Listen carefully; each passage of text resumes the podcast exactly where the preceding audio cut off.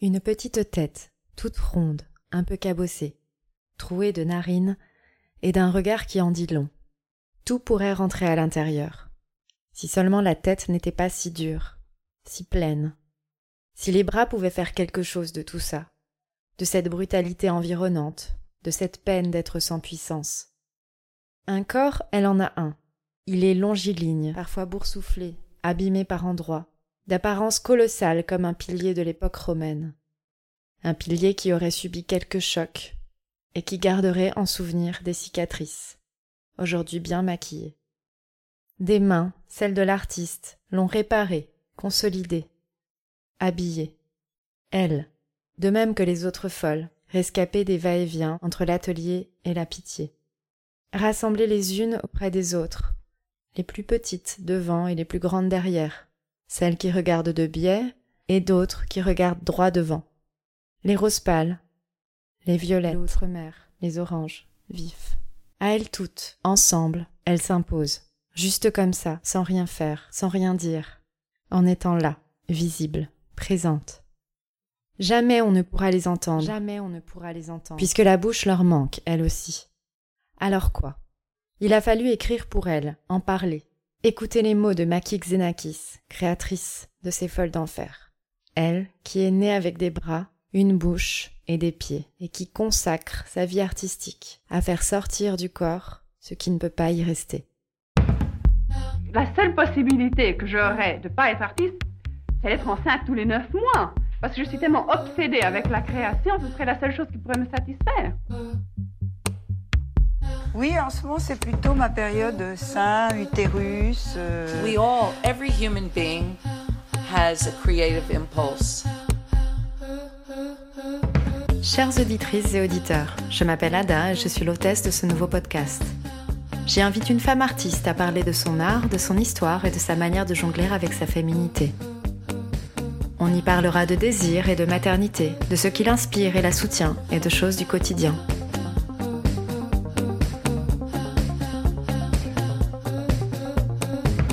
Peintres, plasticiennes, artistes textiles, photographes, des artistes femmes d'aujourd'hui viendront raconter leur créativité au prisme de leur féminité.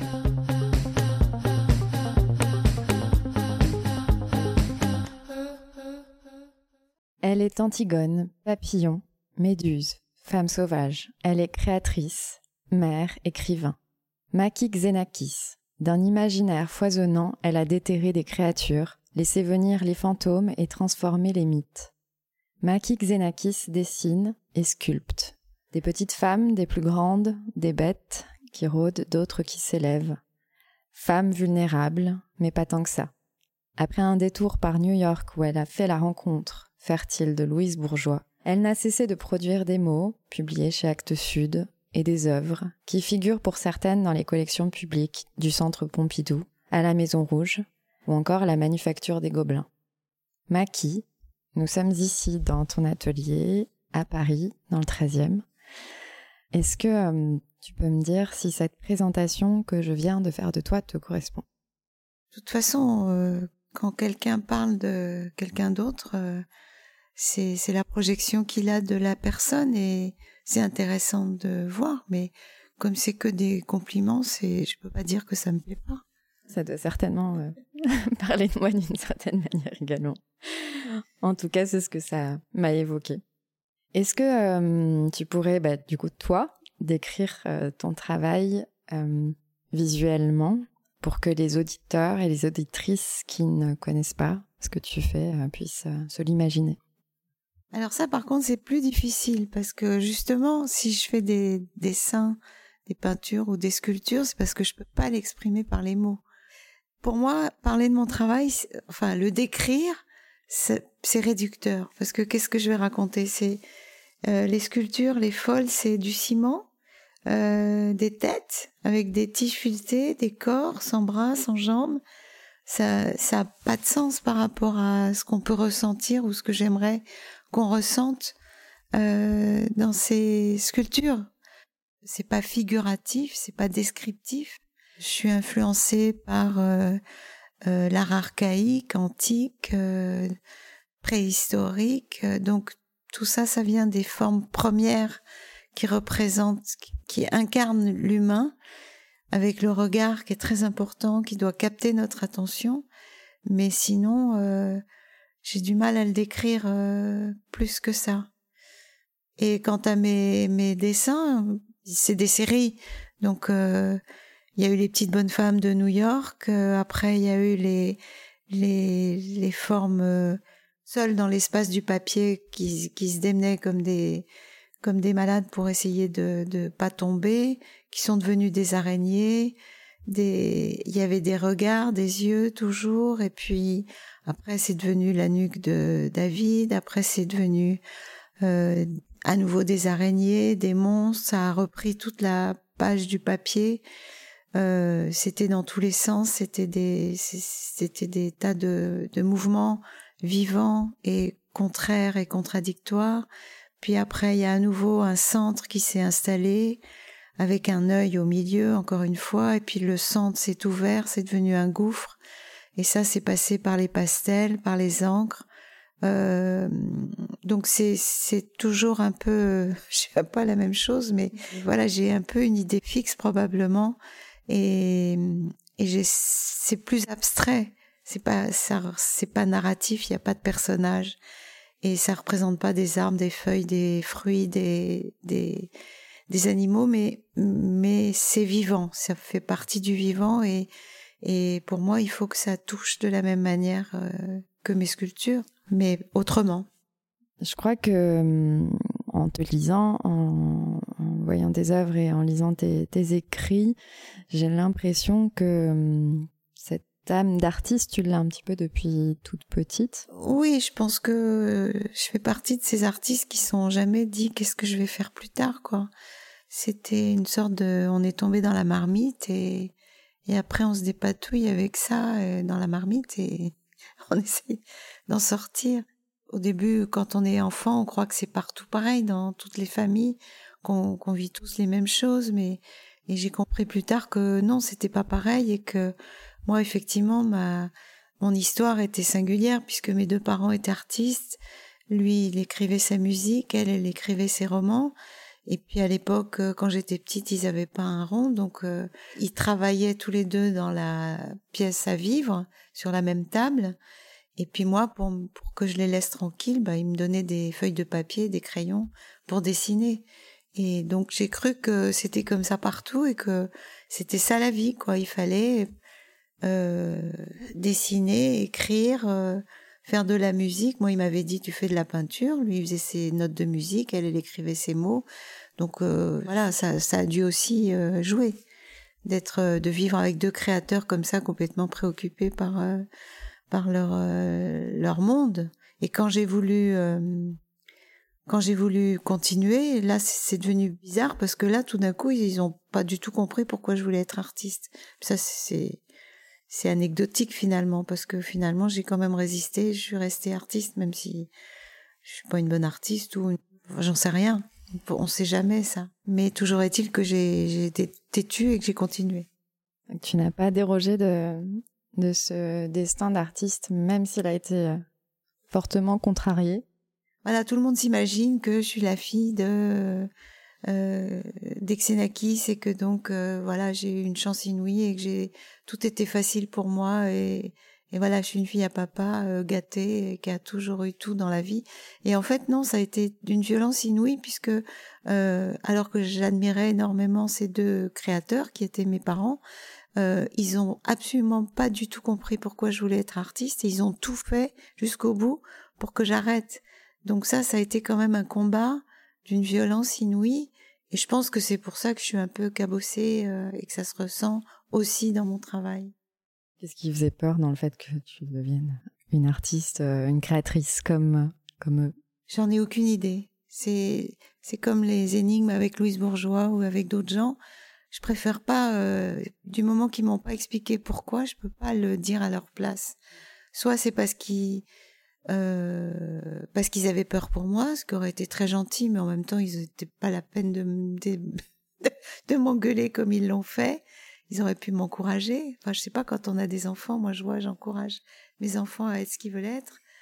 Euh, soit c'est parce qu'ils faisaient partie d'une génération euh, où ils pensaient à eux et ils étaient dans leur monde à eux et ils pensaient pas à moi en tant qu'individu. Donc ils voulaient que je sois plus comme leur prolongement de ce qu'ils avaient imaginé que je serais pour euh, pour leur plaire. Mais honnêtement, j'en sais rien, je veux pas le savoir.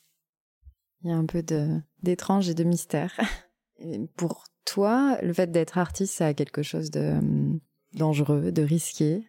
Ah bah oui, surtout euh, avec la vie que, enfin, que j'ai vécue au niveau artistique, parce que on est en danger tout le temps. Il n'y a jamais, jamais de, de garde-fou qui vous protège et qui vous dit c'est bon, t'as gagné un échelon.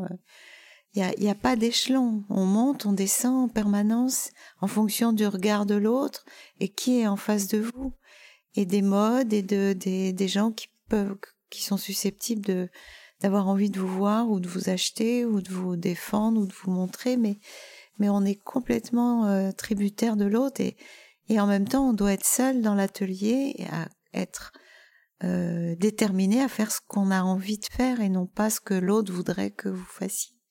Si j'avais pu éviter d'être artiste, franchement j'aurais j'aurais adoré ne pas l'être. Et mes enfants, euh, mes trois enfants qui ne sont pas artistes, pour moi, ça a été une grande, un grand soulagement. Et je me suis dit, la malédiction est terminée, puisque je vis dans le mythe grec euh, depuis longtemps. Euh, je me suis dit, ouf, heureusement, ils ont échappé à ça, parce que bien sûr, il y a des grandes joies, des grands bonheurs, de... mais il y a d'autres grandes joies, grands bonheurs dans d'autres euh, types de vie hein, que ça. Ce que tu as beaucoup raconté dans d'autres euh, entretiens, c'est que hum, tes parents, alors peut-être c'était plus euh, ton père qui euh, souhaitait que tu sois mathématicienne. Selon toi, ça aurait été mieux en fait, mathématicienne ou Mais non, je peux pas avoir de regrets puisque il m'a tellement, il a tellement voulu que je fasse des maths. Il me courait après dans la maison pour faire des maths quand j'étais petite, jusqu'à ce que je je je, je m'endorme complètement. Donc il pouvait plus faire faire des maths. Et du coup, ça m'a bloqué. J'ai eu un blocage. J'ai même plus faire euh, une addition. Donc, euh, je peux pas regretter de ça. Je pense que c'est un monde formidable, les mathématiques. Et d'ailleurs, notre fils Ulysse, il en fait et, et il adore les mathématiques. Et j'admire beaucoup ça. Je, j'ai rien contre les mathématiques. C'est juste que moi, voilà, est-ce que c'est à cause de lui que je déteste, à cause de mon père que je déteste les maths parce qu'il voulait trop que j'en fasse sans comprendre qu'il fallait que ce soit aussi mon désir ou est-ce que c'est juste que j'étais pas faite pour ça? Je pense que c'est les deux en fait et que de toute façon j'ai pas la tête d'une, enfin j'ai pas l'esprit. Euh, je suis dyslexique, euh, je suis gauchère, euh, je suis rêveuse. Enfin, ça va, ça colle pas du tout avec les maths. J'ai pas du tout l'esprit scientifique. Je suis dans l'intuition en permanence et, et dans des hauts et des bas euh, d'état d'âme. Donc ça, ça colle pas. Ça pouvait pas coller. Alors, si on revient un petit peu à, à ton enfance, donc euh, petite fille assez calme et avec beaucoup d'imagination, et un peu plus tard à l'adolescence, comment ça, ça a évolué? Tu as, continué à, à créer, à dessiner Bon, ma petite fille, je dessinais, euh, je faisais des gribouillis quand je savais pas encore dessiner des personnages euh, à côté de mes parents. Et puis après, je me suis mise à faire des peintures, des dessins, des personnages. C'était souvent des personnages euh, angoissés d'ailleurs, très tôt. La petite sorcière, euh, j'ai retrouvé plein de dessins. Alors c'est ça qui est paradoxal et incompréhensible ou étonnant, c'est que mes parents s'intéressaient quand même à ce que je faisais parce qu'ils les gardaient, ils les notaient, ils mettaient la date et là par exemple la petite sorcière que j'ai retrouvée, j'avais 7 8 ans et c'est je me souviens très bien, c'était des cauchemars, je faisais des cauchemars, il y avait une sorcière qui m'attaquait dans mes rêves et qui voulait me manger, me tuer, me je sais pas. Et donc j'en parlais à mes parents et est-ce que c'est eux qui m'ont dit dessine ta petite sorcière, est-ce que c'est moi et qu'il est dessiné en disant voilà c'est elle enfin j'en sais rien. Et c'est voilà c'est et c'est vrai que j'étais très calme parce que j'étais enfant unique et qu'on me disait un peu de me taire mais puis j'étais introvertie. Enfin je veux dire j'avais pas j'avais pas beaucoup de j'avais pas l'occasion d'avoir des copains des copines j'étais assez isolée. Sinon j'étais gardée par ces vieilles dames dont je parle beaucoup mes tatas, mais c'était quand même pareil, quoi. C'était pas des gens de mon âge. Donc j'étais habituée à vivre avec des adultes. Euh, euh, donc j'étais pas une petite fille très joyeuse, très gaie qui jouait à des tas de trucs avec d'autres enfants. Et à l'adolescence, j'ai eu une adolescence très quand j'avais j'écrivais mon journal et parce qu'à l'époque c'était un peu la mode, tout le monde écrivait et, et c'est vrai que je, souffrais beaucoup. J'étais très malheureuse, mais en même temps j'avais aussi comme modèle mes parents qui qui étaient dans cette époque de l'existentialisme où il fallait souffrir pour créer. Donc c'était aussi une époque qu'on a oubliée mais les créateurs devaient être en souffrance. Alors bon, c'était dû aussi à leur histoire, à la guerre qu'ils avaient vécue, à toutes ces choses-là. Mais moi, j'y comprenais rien et j'avais pas analysé tout ça. Mais c'est vrai que pour plaire peut-être à mes parents, il fallait aussi que je leur montre que j'étais, que je souffrais beaucoup, que je trouvais que la vie était très dure et donc euh, et plus je faisais des, des peintures euh, par exemple, ma mère, elle écrivait à ce moment-là des livres sur la guerre au Vietnam, au Biafra, des enfants éventrés, des cadavres partout. c'était une catastrophe tout ça. Et moi, je peignais euh, dans les journaux que je trouvais euh, des enfants morts dans les bras de leurs parents au Biafra, et mes parents, ils, ils me félicitaient. Donc, c'était quand même un monde de fous à l'époque. Enfin, je veux dire, quand on y pense, ça a aucun sens. Et j'étais, euh, voilà, encouragée à souffrir et à être une artiste dans la souffrance et en plus à arrêter tout ça pour faire des mathématiques. Donc c'était un peu n'importe quoi.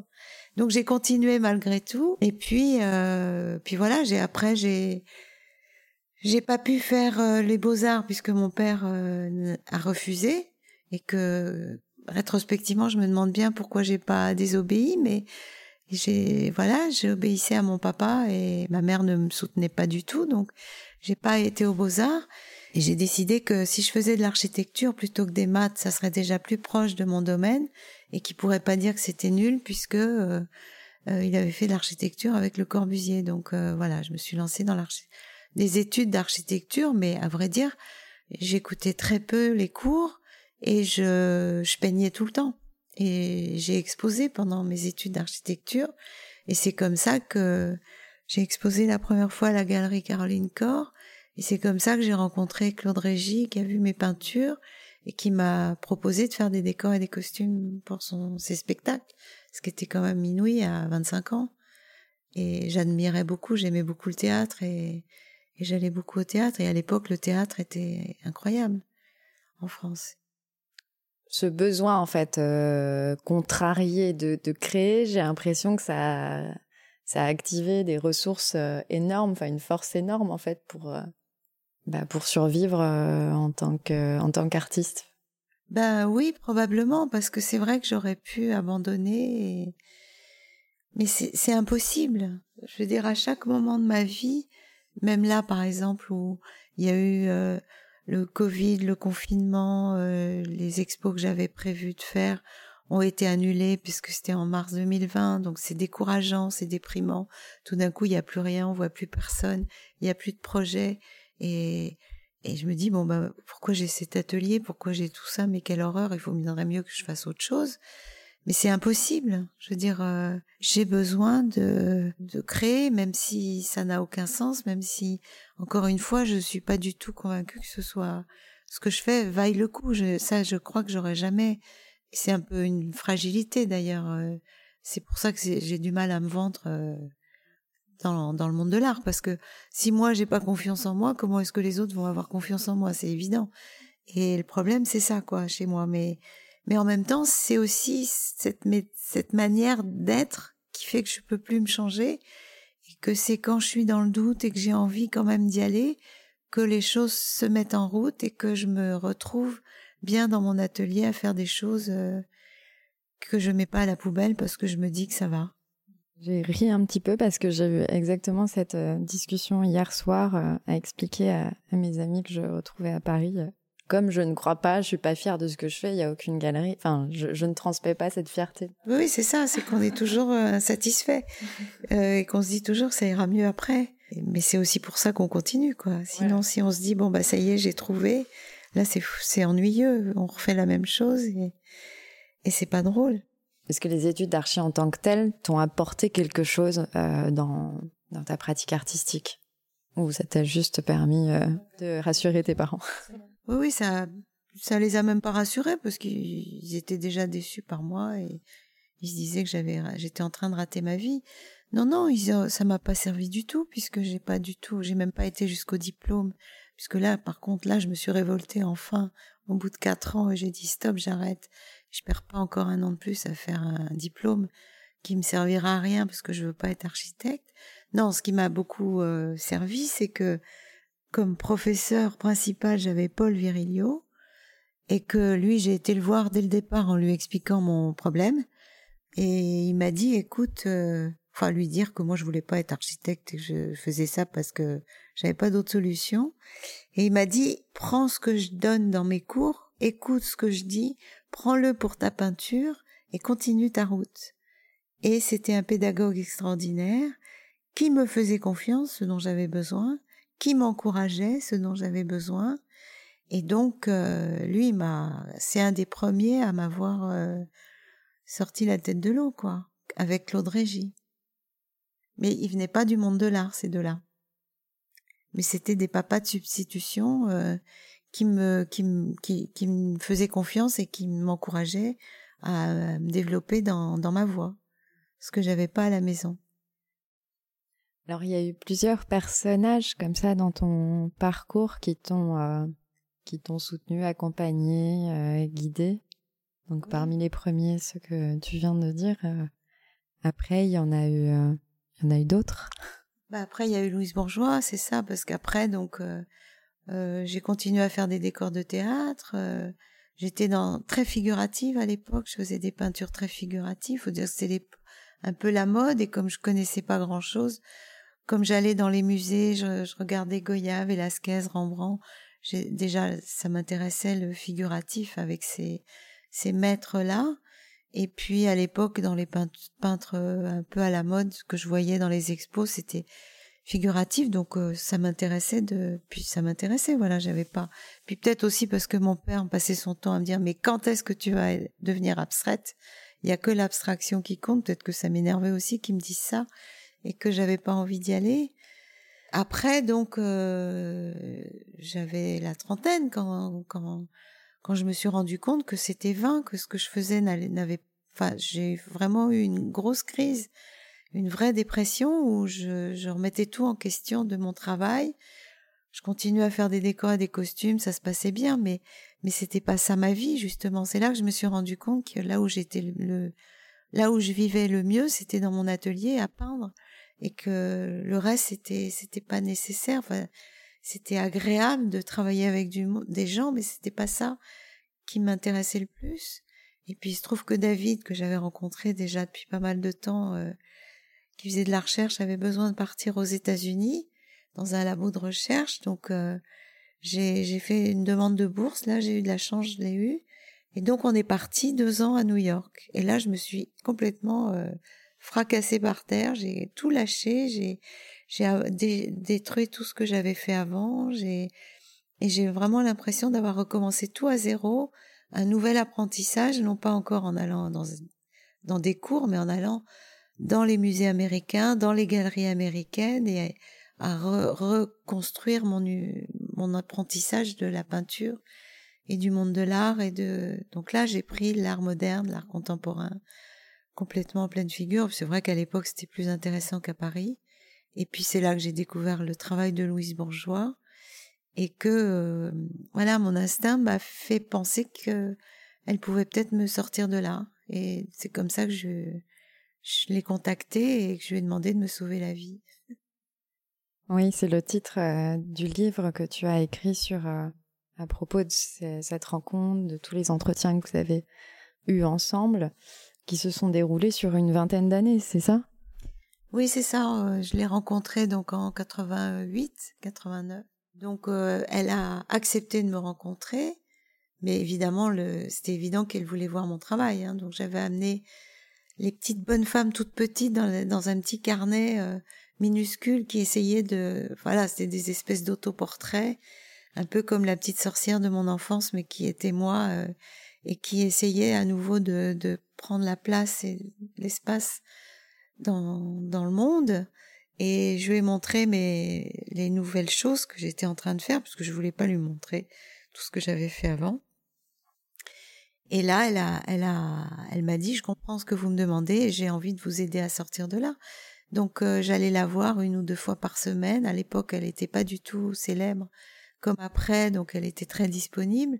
Et puis, elle aimait bien me voir. Et puis, du coup, on passait des après-midi à, c'était incroyable, quoi. La seule personne qui m'encourageait, c'était Louise Bourgeois. C'est quand même un monde.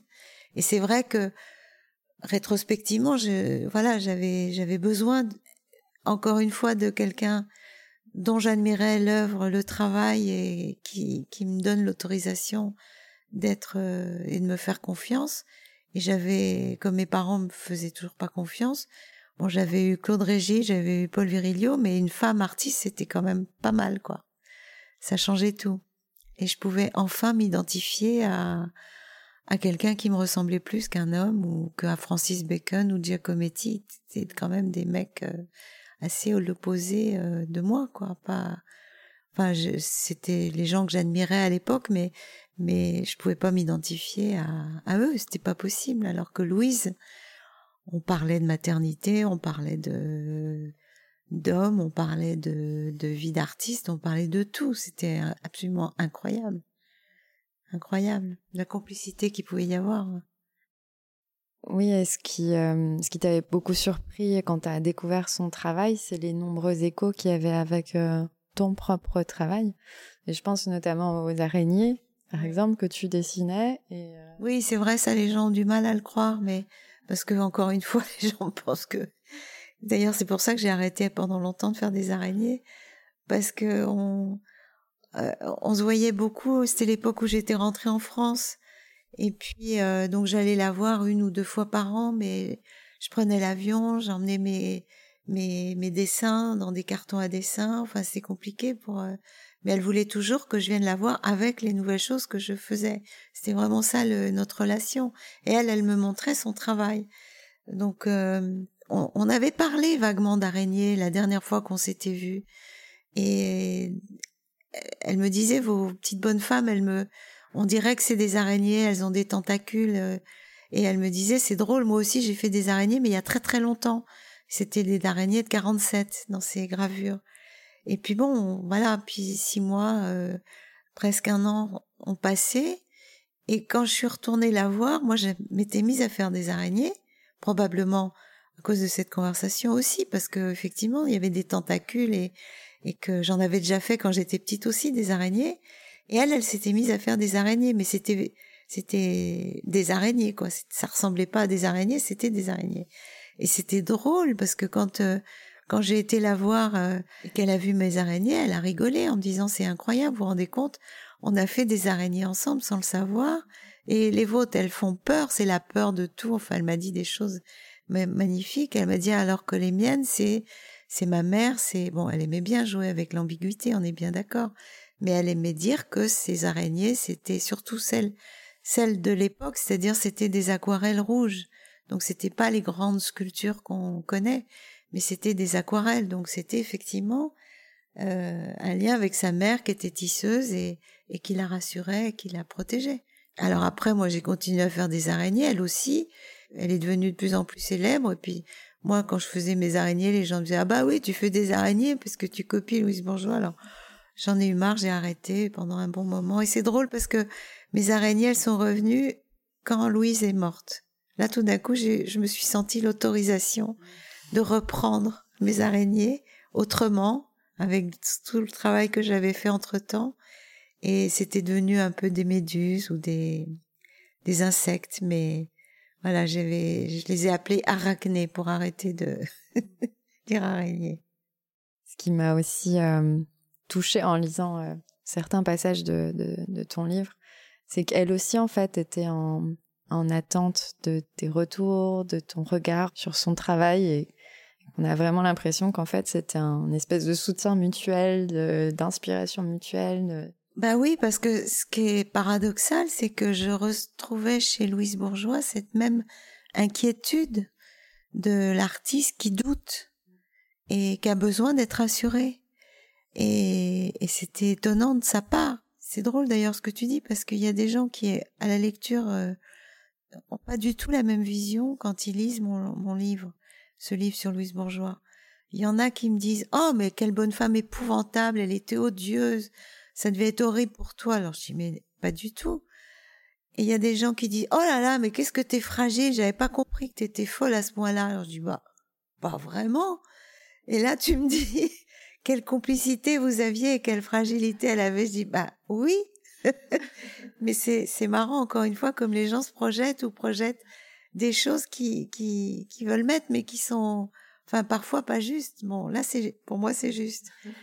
Et, par rapport à la, au doute et à la fragilité de l'artiste, il s'agit pas de revendiquer ça. C'est un, c'est une tare, hein, de, de douter de soi. Mais ça fait partie du comportement de certains artistes. Mon père même, lui-même, qui a quand même une, une carrière euh, fantastique, il doutait. Et à chaque concert, à chaque fin de concert, moi quand j'étais à côté de lui, qu'il était ovationné et que je lui disais, papa, tu, tu peux être fier de toi, il me disait, non, non, non, ça va pas du tout. Il faut que je retourne à l'atelier parce que j'ai fait n'importe quoi. Et, j'ai connu ça, j'ai connu l'artiste qui doute. Parce que Giacometti, il doutait, Bacon, il doutait, donc euh, Louise Bourgeois, elle doutait. Donc euh, c'est pour ça que c'est c'est c'est un problème de douter, mais mais ça ça va avec le fait que c'est pour ça qu'on continue d'avancer. Il y a une forme de, de force, d'énergie qui est associée à. On arrête et on et on va dans les vernissages et on refait la même chose et on vend son ça t'embouille, mais, mais c'est chiant. Enfin, je veux dire, c'est pas amusant. Enfin, moi, je pourrais pas. C'est un choix. Enfin, c'est même pas un choix, non. Si je pouvais peut-être euh, être sûr de moi et vendre ma tambouille, faire tout le temps la même chose, peut-être que j'y arriverais. mais j'y arrive pas. Comment on pourrait mettre en image finalement euh, bah, l'artiste que tu étais ah, bah, à New York ou même avant New York et celle que tu es aujourd'hui? Comment euh, elle a grandi? Comment elle s'est métamorphosée? Qu'est-ce qu'il y a? J'ai l'impression, mais il y a beaucoup de gens qui disent la même chose, d'être toujours la même petite fille et en même temps d'avoir compris euh, des tas de choses sur la nature humaine, sur le travail, sur euh, l'amitié, sur l'amour, sur la vie, sur la mort, sur tout ce truc-là. Mais ça change pas grand-chose. Je veux dire, euh, on, quand on quand on vieillit, on, on, on est surpris de, de, dire son âge parce qu'on se dit mon Dieu, mais c'est plus 30, c'est 40, mais c'est plus 40, c'est 50, mais mais c'est horrible et puis ça avance et puis voilà. Mais en même temps, on est tout le monde, hein, je crois, on, on se sent toujours la même euh, la même enfant ou le même enfant quoi. On, on a du mal à accepter que le temps a passé parce qu'on est c'est assez bizarre quoi le temps qui passe sur nous parce que on vit avec nos souvenirs on vit avec nos envies et, et on a du mal à c'est les enfants qui permettent de comprendre que le temps passe quand on en a. Ça ça fait un curseur qui permet de là de se dire ah non t'as plus 20 ans je, je pense euh, à cette sculpture que j'ai aussi euh, dans mon angle de vue euh, qui est la couverture de ton livre Louise, Sauvez-moi, qu'on a évoqué tout à l'heure. une sculpture qui fait 20 cm de hauteur. Est-ce que tu peux dire ce qu'elle représente? Bah non, c'est toi qui. D'accord. Alors, je vais essayer d'être vraiment purement dans le descriptif pour ne pas trop projeter de choses. Il y a deux supports bleus, un plus grand, un plus petit, qui pourrait ressembler à des, des poufs. Et dessus, deux euh, créatures féminines, je dis féminines parce qu'elles ont des seins. Euh, une plus petite, celle qui est plus en bas, et une qui est plus en hauteur, plus grande, qui a des cheveux, euh, il me semble qu'il s'agit de plumes en palmier, et qui a un collier. Les deux ont un collier aussi autour de la tête. Donc comme les créatures que tu as, tu as créées, elles n'ont pas de bras, mais elles ont un support très euh, assez large. Donc, si on résume un peu, on a une euh, une créature féminine qui est un peu en hauteur, qui est plus imposante, et une plus petite qui est plus euh, en position inférieure et qui la regarde. Elle se regarde, me semble. Tu l'as appelé conversation. J'imagine que ça a un lien euh, avec euh, ta rencontre avec Louise Bourgeois. Oui, ça c'est c'est euh, c'est toute cette série de, de sculptures que j'ai faites après les folles d'enfer parce que les folles d'enfer c'était c'était vraiment les femmes sacrifiées, abandonnées ou oubliées dans la salle pétrière qui avait plus de féminité, plus de vie, plus rien. Et ça me ça me ça me plombait finalement à la fin de faire toutes ces femmes dont j'avais volontairement retiré toute euh, identification féminine. Et donc j'avais besoin après de, de partir vers euh, des sculptures plus ludiques, plus féminines, également en lien avec la nature studie de Louise Bourgeois, qui avait fait une sculpture euh, où c'est à la fois un animal avec des pattes. Je pense que c'est un kangourou parce que au lycée où elle allait, au lycée Fénelon, j'avais retrouvé un, un animal empaillé qui ressemble, enfin, qui était un kangourou, et ça avait un peu la même forme que cette euh, nature studie, où elle, elle lui avait carrément coupé la tête et mis plusieurs mamelles, euh, parce qu'elle transformait les, les personnages. Donc c'était un peu en, un clin d'œil à, à, à, Louise Bourgeois, et puis euh, et puis donc j'ai fait beaucoup, toute une série comme ça de, de, de petites créatures. J'en ai fait une qui a été à la manufacture de Sèvres aussi. Ça c'est la Pompadour qui est, qui est dans mon atelier qui est juste à côté, qui est en biscuit de Sèvres. C'est la, elle a été tirée à plusieurs exemplaires. Et donc ça c'est c'est pas Louis, c'est une créature euh, tout court mais en plus grand volume. Et, et là c'est vrai que pour la couverture du livre Louis sauvez-moi, c'est évident que je pensais, quand j'ai fait ces créatures, à, à nos conversations, où euh, on, on, se mettait à nu finalement quand on, se parlait de nous, quand on parlait de notre intimité, on passait des heures à, se raconter nos histoires et, et, et à cette époque-là, voilà, et, moi je me suis évidemment représentée en petite, euh, un peu effrayée par cette, euh, cette autre créature euh, complètement épanouie, euh, dominante et, et en même temps merveilleuse, quoi, de, de modèle. Bon, alors c'est vrai qu'il y, y, a pas mal de gens qui ont du mal avec ces sculptures, qui trouvent que c'est des hommes aussi, euh, curieusement, du mal, mais bon, moi je, je sais pas, j'ai fait ça parce que ça me plaisait, parce que voilà. Est-ce que ça pourrait être toi aussi, la celle des deux qui est plus imposante, qui, euh, qui guide. Non, je suis pas sûre. Je crois pas que j'en suis encore là parce que tu vois l'autre là, la, la violette, qui est en, ça c'est moi, parce que c'est les rencontres impossibles qui deviennent possibles. Où j'avais fait ça les derniers, c'est le dernier groupe de sculptures que j'ai fait pour euh, euh, pour une expo à Centre d'art de Châtillon. Au moment de la sortie du livre sur Louise Bourgeois, Louise Sauvez-moi, ou dans le parc, je voulais faire un groupe de nouvelles sculptures, des rencontres impossibles dont je parle dans le livre. Donc il y a mon père en cyclope qui tourne le dos à Louise Bourgeois, qui a ses mamelles et ses pattes d'araignée dans la tête, et parce que mon père veut pas rencontrer Louise Bourgeois quand il vient à New York, alors qu'elle l'invite à prendre le thé chez elle. Et puis après, il y a Louise Bourgeois qui veut pas voir mes sculptures euh, quand je me mets à faire des sculptures et qui me met à la porte de chez elle.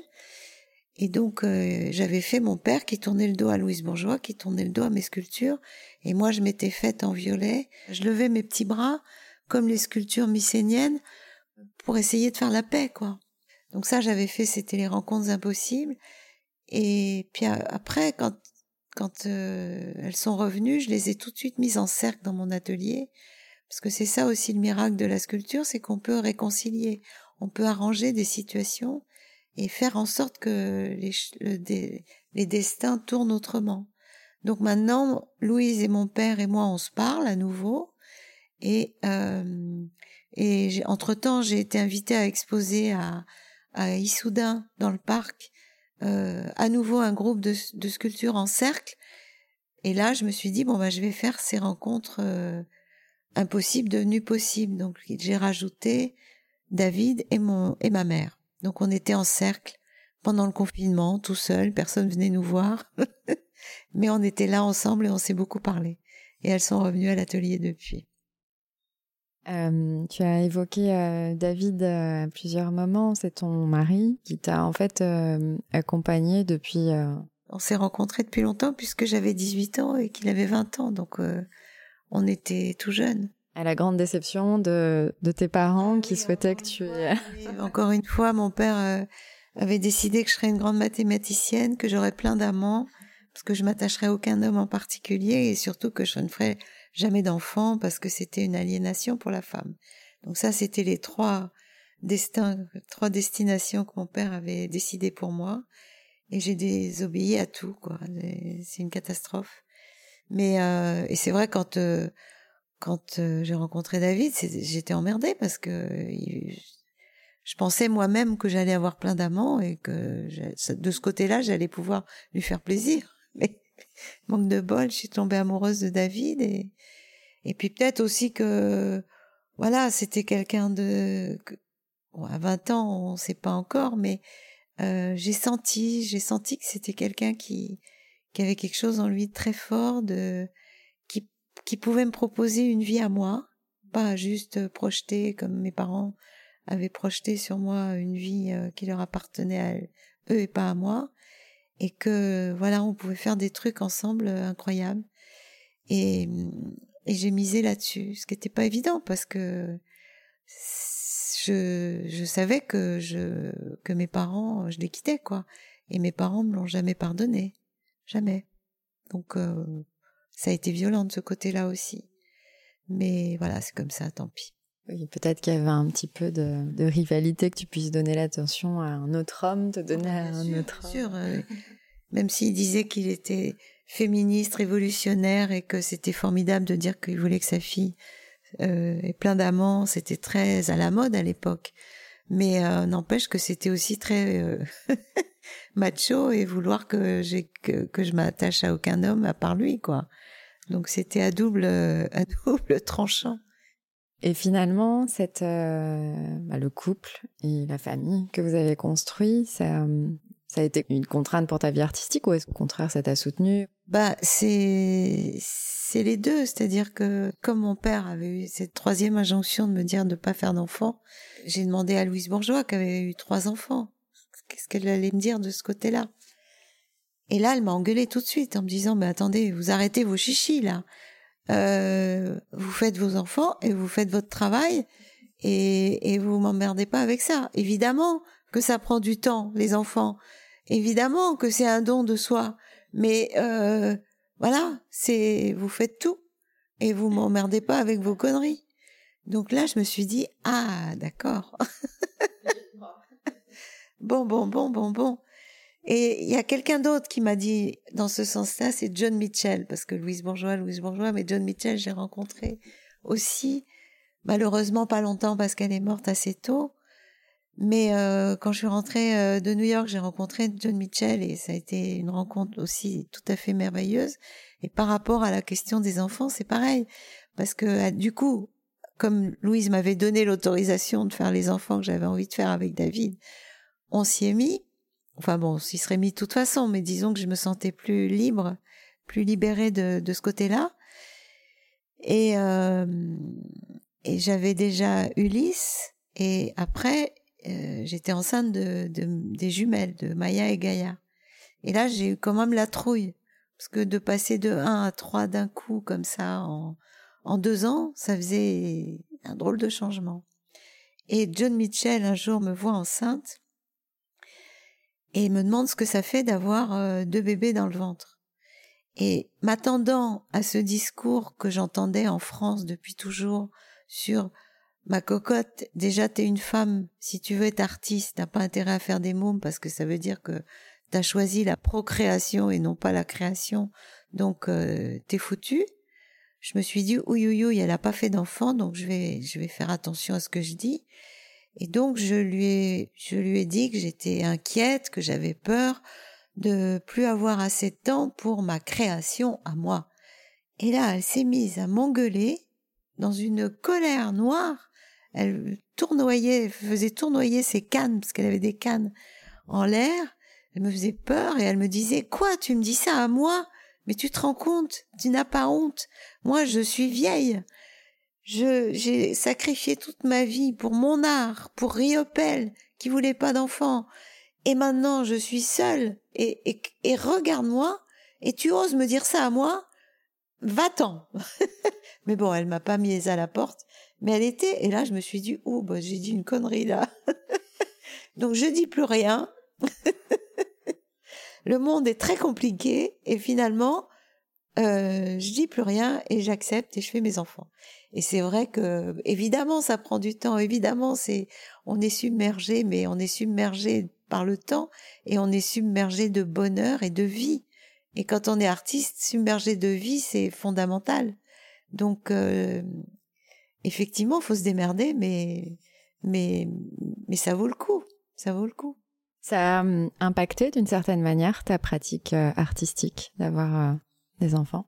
Oh ben quand ils étaient petits, je les ai fait dessiner tout le temps quoi. Surtout Ulysse, il me demandait quand il rentrait de l'école que je lui dessine des animaux, donc ça j'étais encore plus contente parce que comme ça je pouvais dessiner pendant qu'il était content.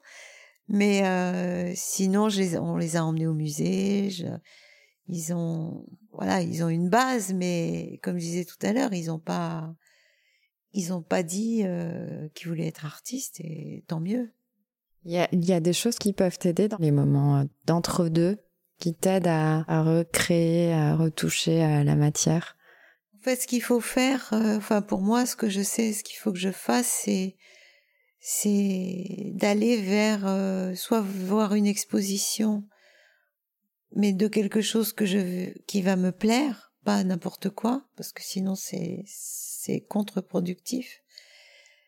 Euh, donc, soit aller euh, voir le travail d'un artiste qui, qui me touche, donc ça veut dire que je le connais, puisque sinon je peux pas savoir, soit d'aller revoir quelque chose qui, qui m'a touché, ou de me replonger dans un livre, ou de me replonger dans l'œuvre de quelqu'un qui, qui me redonne les, les mailles pour, euh, pour retrouver l'état d'esprit dans lequel il faut aller pour. Parce qu'on est tellement accaparé, surtout aujourd'hui, par des tonnes d'événements dans tous les sens que faut pas se tromper de, bouton pour, euh, pour démarrer, quoi. Il faut prendre le bouton qui va vous faire aller dans votre voie, mais en allant plus loin, en essayant d'aller plus loin. Et donc pas aller n'importe où, donc c'est compliqué. Les folles, il y en a plusieurs. Il y a les folles furieuses, les folles incurables, celles qui viennent de l'hôtel Dieu, celles qui, malgré les bains, les douches, les purgations, les vésicatoires aux jambes, n'ont pu être sauvées. Celles-là sont jetées dans les cachots, dans les basses loges tout près de la Seine. Elles ne reçoivent l'air et le jour que par le guichet dont la porte est percée.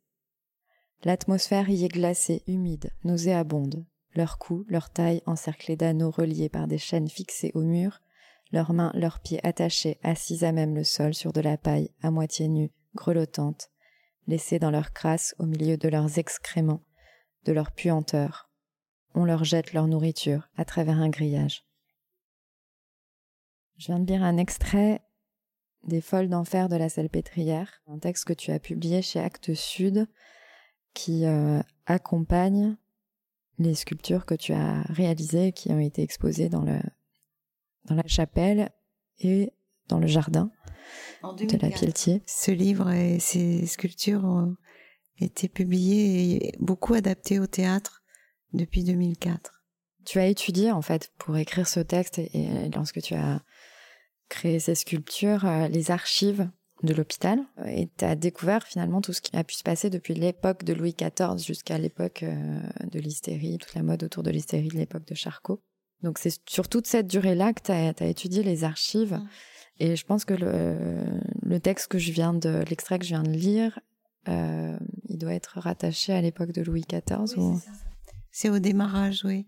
Après, il y a eu Pinel qui a décidé d'enlever les chaînes des fous et des, enfin des folles plutôt, puisque c'était que des femmes à la salpêtrière.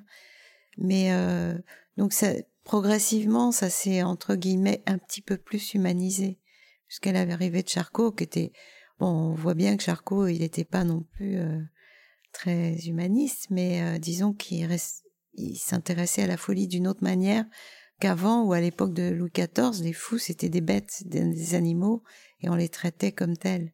Et pas seulement les fous, mais tous les tous les tous ceux dont on voulait se débarrasser, toutes celles dont on voulait se débarrasser. Et c'est des descriptions, j'ai absolument rien inventé. Hein. C'est que des mots que j'ai trouvés dans les archives de l'assistance publique. Et il n'y a aucune invention de quoi que ce soit. C'est une retranscription. Oui, c'est ça qui est assez, euh, qui est assez étonnant et, et, euh, et, effrayant. Enfin, ce livre est très, est très, très sombre sur la, la condition. Euh, des femmes qui, qui ont été euh, enfermées. C'était en fait toutes les femmes dont la société voulait se débarrasser, que ce soit les parents, les maris, les voisins. Il suffisait de dénoncer euh, et la police du roi venait et prenait la femme et, donc il y a eu comme ça des... Elles ont été jusqu'à 8000. Donc mélangées aux prostituées, mélangées aux, donc aux folles, euh, aux orphelins, aux, aux orphelines parle pas seulement des femmes parce que c'était comme ça pour la population entière. Mais au départ, ça partait d'une très bonne idée. C'était Saint Vincent de Paul qui proposait au roi de, de rédempter les pauvres par la prière en leur donnant un toit, à manger, les, les rendre un peu plus propres et la prière. Et c'est comme ça que la pitié a commencé à, à, être construite. Sauf que les gens qui sont occupés de ça, bah, ils en ont fait une prison épouvantable. Et Saint Vincent de Paul a eu ce mot très joli j'ai retrouvé ça toujours dans les archives, où il a dit qu'il partait de ce groupe euh, qui organisait ça parce que le bon Dieu ne serait pas d'accord. C'est joli.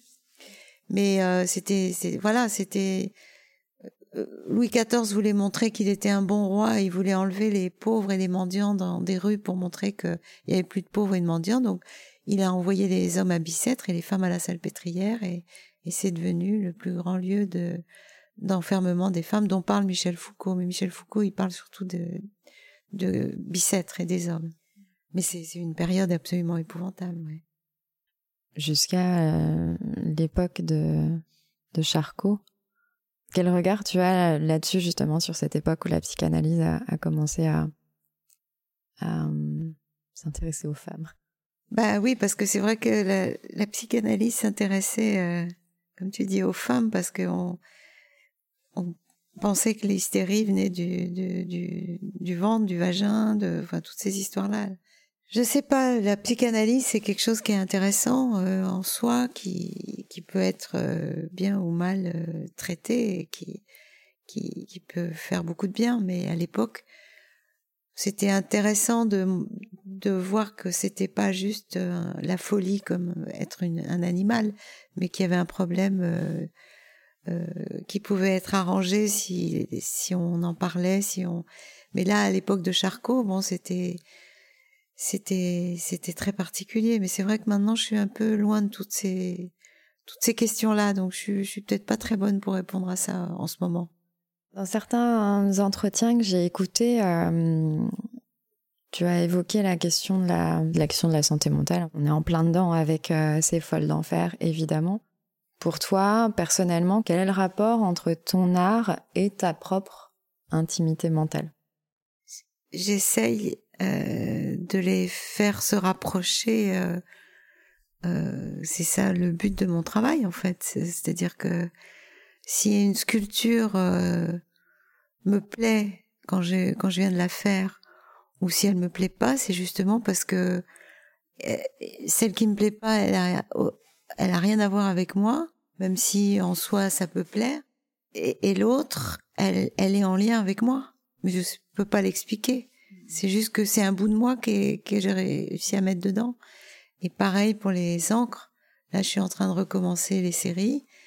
Et c'est une technique où il faut aller très vite parce que ça sèche, ça bouge pendant un moment, ça peut se contrôler plus ou moins. Puis un moment où pouf, c'est foutu, on peut plus y toucher. Et c'est là que je vois le résultat et, et c'est, abominable ma technique parce que je contrôle finalement très peu de choses et des fois ça marche, puis des fois ça marche pas et la plupart du temps ça marche pas. Donc je me dis mais pourquoi je me mets dans cette situation? Mais il y a rien à faire, il faut que j'aille là-dedans dans cette technique et, et si tout d'un coup il y en a une qui me rappelle à moi où je me reconnais dedans, euh, c'est bon.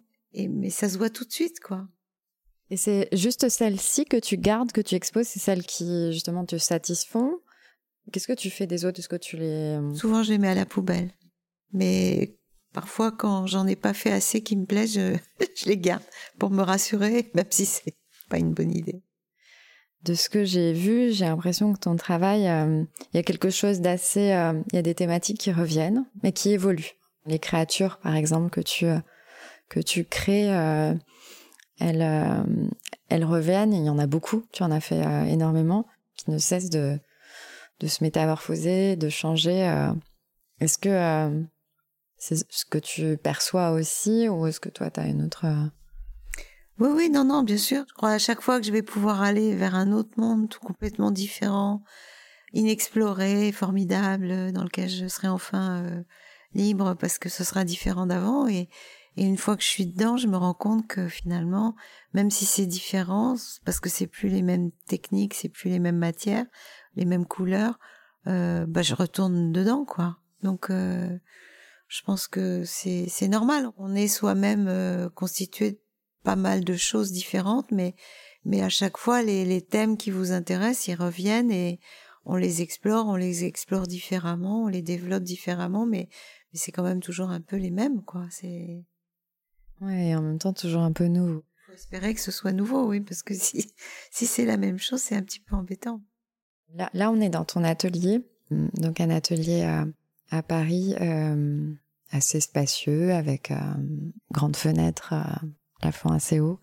Ça foisonne de couleurs, très vif. Je, voulais euh, t'en parler parce que t'en parles notamment dans le livre Louise, sauvez-moi. Tu parles d'une sensualité des couleurs que tu as cherché à un moment donné. Et du coup, je voulais te demander si cette sensualité, tu l'avais trouvée, à quoi elle ressemblait pour toi, comment à quoi tu la, la ressens en fait, cette sensualité? Bah, La couleur, c'est vrai que selon qu'on choisit du bleu, du rose, du, du vert, euh, du jaune, ça n'a rien à voir. Et ça crée des, des choses dans le cerveau qui qui sont pas du tout... Euh, euh, c'est pour ça que je m'en veux toujours de pas réussir depuis longtemps à assembler des couleurs. Et je me dis toujours, mais c'est pauvre parce que soit tu fais des encres bleues, soit tu fais des encres violettes, soit tu fais des encres roses, mais tu, tu, tu mélanges plus les couleurs comme avant. Et c'est vrai que du coup, je me force, mais ça devient anecdotique dès que je mélange des couleurs. C'est très bizarre. Je pas, j'ai pas encore bien compris pourquoi. Le bleu, euh, ça ramène au ciel, ça ramène au fleuve, à l'eau, ça ramène aussi au, à la nature, aux papillons, aux oiseaux, aux fleurs. Mais c'est vrai que le bleu, ça crée un, sorte d'apaisement qu'on n'a pas avec le vert, qu'on n'a pas avec le jaune, qu'on n'a pas avec le rose. Le rose, ça crée l'excitation de la sensualité.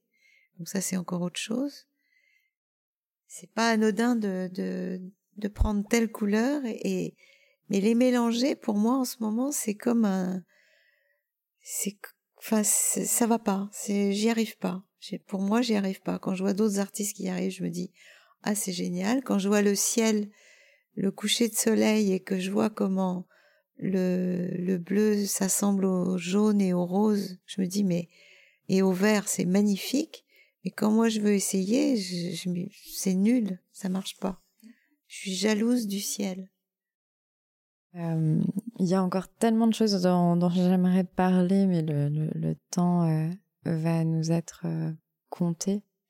Est-ce que est-ce que la femme que tu es aujourd'hui se sent soutenue par euh, les autres femmes? Comment tu te sens en fait, toi, dans le, dans le milieu féminin? Est-ce que tu te sens faire partie d'une forme de sororité ou... Pas tellement. Hein. Enfin, je veux dire, déjà quand, quand j'avais 20 ans, dans le milieu professionnel, c'était un monde d'hommes. Hein. Moi, c'est clair que en plus, à l'époque, euh, quand j'avais 20 ans, on me disait les artistes ne naissent qu'à 40 ans, donc reviens quand tu auras 40 ans. Donc moi, je les ai écoutés, je suis revenue à 40 ans, on m'a dit mais t'es trop vieille, on s'occupe plus que des jeunes, donc euh, j'avais raté le coche. Et j'ai toujours eu l'impression, que ce soit homme ou femme, de pas être dans le bon train, quoi. Euh, quand j'étais une artiste jeune femme, non parce que c'était tellement un monde d'hommes, de rivalité, de séduction que les hommes ils pensaient que j'étais là pour me faire sauter, si je peux me permettre, et, et pas vraiment pour montrer mon travail, donc j'ai eu beaucoup de déconvenus à ce niveau-là. C'était très rare les hommes qui, qui s'intéressaient à moi en tant qu'artiste et pas en tant que euh, jolie cul. Euh, Moi-même, j'ai mis du temps à comprendre ça et à pouvoir euh, trouver une posture par rapport à ça. Euh, les femmes n'étaient pas du tout dans le soutien, mais plutôt dans la rivalité. C'était très rare. C'est pour ça que c'était dur de rencontrer des femmes. Euh, on était, on était toutes euh, dans une situation compliquée, quoi, à l'époque. Après, j'ai rencontré des femmes artistes un peu, mais il y a eu des femmes qui m'ont soutenue, des femmes artistes avec qui j'ai pu être amie pendant un moment, puis tout d'un coup, ça dit, ça s'arrête, on ne sait pas pourquoi, mais mais c'est peut-être comme ça euh, partout. Enfin, je veux dire, on peut pas mettre ça sur le dos du fait qu'on est femme ou homme. Mais c'est vrai que c'est un monde difficile. C'est pas un monde. Moi, comme j'ai pas fait les beaux arts encore une fois à cause de mon papa, euh, j'ai pas eu tous ces amitiés que que on peut avoir quand on fait les beaux arts et qu'on reste amis avec ses copains de d'études. Donc c'est ça aussi le problème que j'ai eu moi. Donc il a fallu que je me trouve des amitiés au fur et à mesure euh, du temps et de du travail que je faisais, des gens que je rencontrais, des gens que je voyais euh, ou que je continue à voir. Donc ça change, ça bouge. Euh, Peut-être me sens plus proche des, des femmes plus jeunes.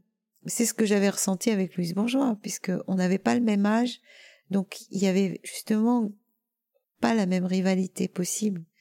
De quand on a le même âge, c'est compliqué, je pense. C'est un truc euh, assez dur à dire, mais c'est une réalité de compétition parce que c'est un monde très compéti de compétition, le monde de l'art, faut pas déconner. Donc euh, forcément, si toi tu y vas, et t'es invité là, et puis que moi je suis ta copine, mais que je suis pas invitée, ben je vais finir par être jalouse. Si moi je suis invitée, puis que ma copine elle est pas invitée, ben elle va être jalouse. Donc ça va. Enfin, faut faut être honnête avec ça. C'est un monde de compétition, c'est un monde difficile, donc forcément ça crée des rivalités, ça crée des difficultés, qu'on soit homme ou femme. Donc euh, c'est pas ça le sujet. Après, c'est l'identification qui est possible, plus avec des femmes quand on est femme qu'avec des hommes. Et ça, je sens que donc moi j'ai pu avoir cette chance avec John Mitchell, avec euh, Louise Bourgeois, parce que j'étais plus jeune et que donc euh, je pouvais pas être jalouse qu'elles réussissent et que moi je réussisse pas puisque j'étais plus jeune. Donc je pouvais les aimer à, à temps plein. Et elle, elle pouvait m'aimer aussi à temps plein parce que elle n'avait pas besoin d'être jalouse de moi, il n'y avait pas de raison d'être. Maintenant que je commence à devenir vieille, je peux avoir des, des, des rencontres de jeunes artistes avec qui je peux avoir un véritable échange que je peux pas vraiment avoir avec les femmes de mon âge parce que elles comme moi, on est jalouses. Enfin, c'est horrible à dire, mais voilà, c'est comme dans les familles où les parents ils font mal leur éducation et ils créent des rivalités qui n'ont pas lieu d'être le monde de l'art crée des rivalités qui n'ont pas lieu d'être, et donc forcément c'est plus compliqué. Donc avec des jeunes, c'est plus possible. Justement, est-ce qu'il y a des, artistes euh, d'aujourd'hui tu auxquels tu t'intéresses, dont le travail t'inspire? Il y en a plein.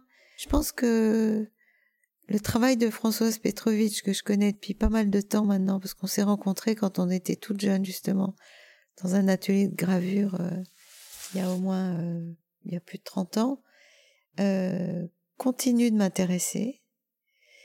Euh, parce qu'elle continue son chemin, elle continue ses... Même si ça n'a rien à voir avec ce que je fais, elle continue euh, de manière intéressante pour moi ce qu'elle fait. Après, les... il y a d'autres artistes, mais il faudrait que je regarde dans mes notes et que je revienne.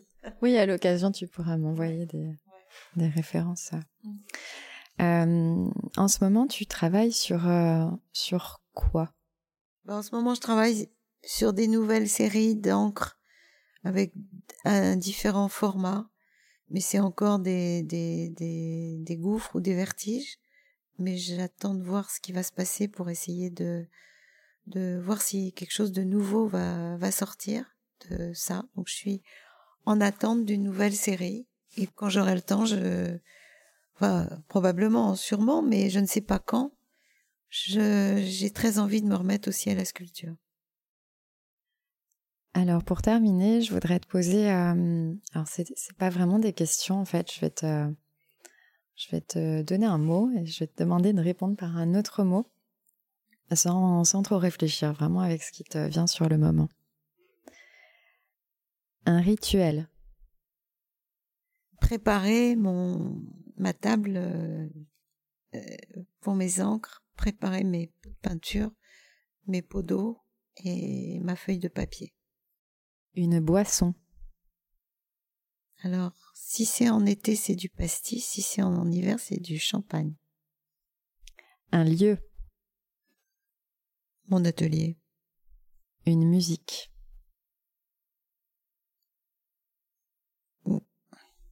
Peut-être Brahms. Un morceau particulièrement. La sonate pour euh, violoncelle et piano. Une femme. Oh ben, Louise Bourgeois. Une œuvre? Le radeau de la Méduse. Et enfin, un mouvement. Un mouvement. Dans le sens que tu souhaites le prendre. Une baffe? euh, Est-ce qu'il y a euh, un moyen de suivre ton activité artistique? Par mon site, par les vidéos qui sont dessus, par les images, par les photos, par les trucs. Euh, oui, il y a pas mal de pas mal de choses dessus. Oui, qui est très complet. Je vous invite à, à aller voir. Est-ce que tu aurais un, un, message à laisser aux femmes créatrices qui nous écoutent? Eh ben que c'est pas gagné, la lutte est encore très longue, mais il faut pas lâcher. Voilà. Merci.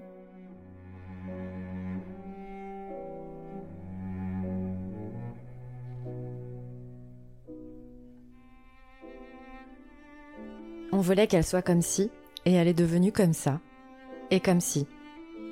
Tout en même temps, finalement. Comme si et comme ça. Mais pas du tout comme elle, comme celle qu'on avait imaginée, rêvée ou encore fantasmée. Alors, il a fallu cohabiter. Cohabiter avec euh, celle qu'elle était, à l'intérieur d'elle-même, celle qu'elle pensait être, celle qu'elle aurait voulu être, celle qu'ils auraient voulu qu'elle soit. Bref, vous m'avez compris, je crois. Je parle de celles et ceux qui se multiplient par deux, par trois, etc. Pour ne pas décevoir, pour ne pas s'attirer les foudres de l'entourage, pour s'adapter aussi, pour ne pas heurter. Je parle entre autres de ces femmes artistes qui n'étaient pas censées l'être. Et je pense au corps qui essaie de faire un, de contraindre l'être à ne pas aller trop loin, à vivre une vie réelle qui semble parfois trop ordinaire pour être belle. Je pense à la matière, la matière sur laquelle on s'applique pour garder l'esprit concentré, l'empêcher de vagabonder, mettre en forme les idées qui n'ont pas de forme. Je pense à cette sensibilité qui nous semble parfois trop forte, celle sans laquelle on ne pourrait pas créer et celle que l'on n'arrive pas à gérer. Il y en a qui sont devenues folles comme ça à force de ne pas gérer leur sensibilité.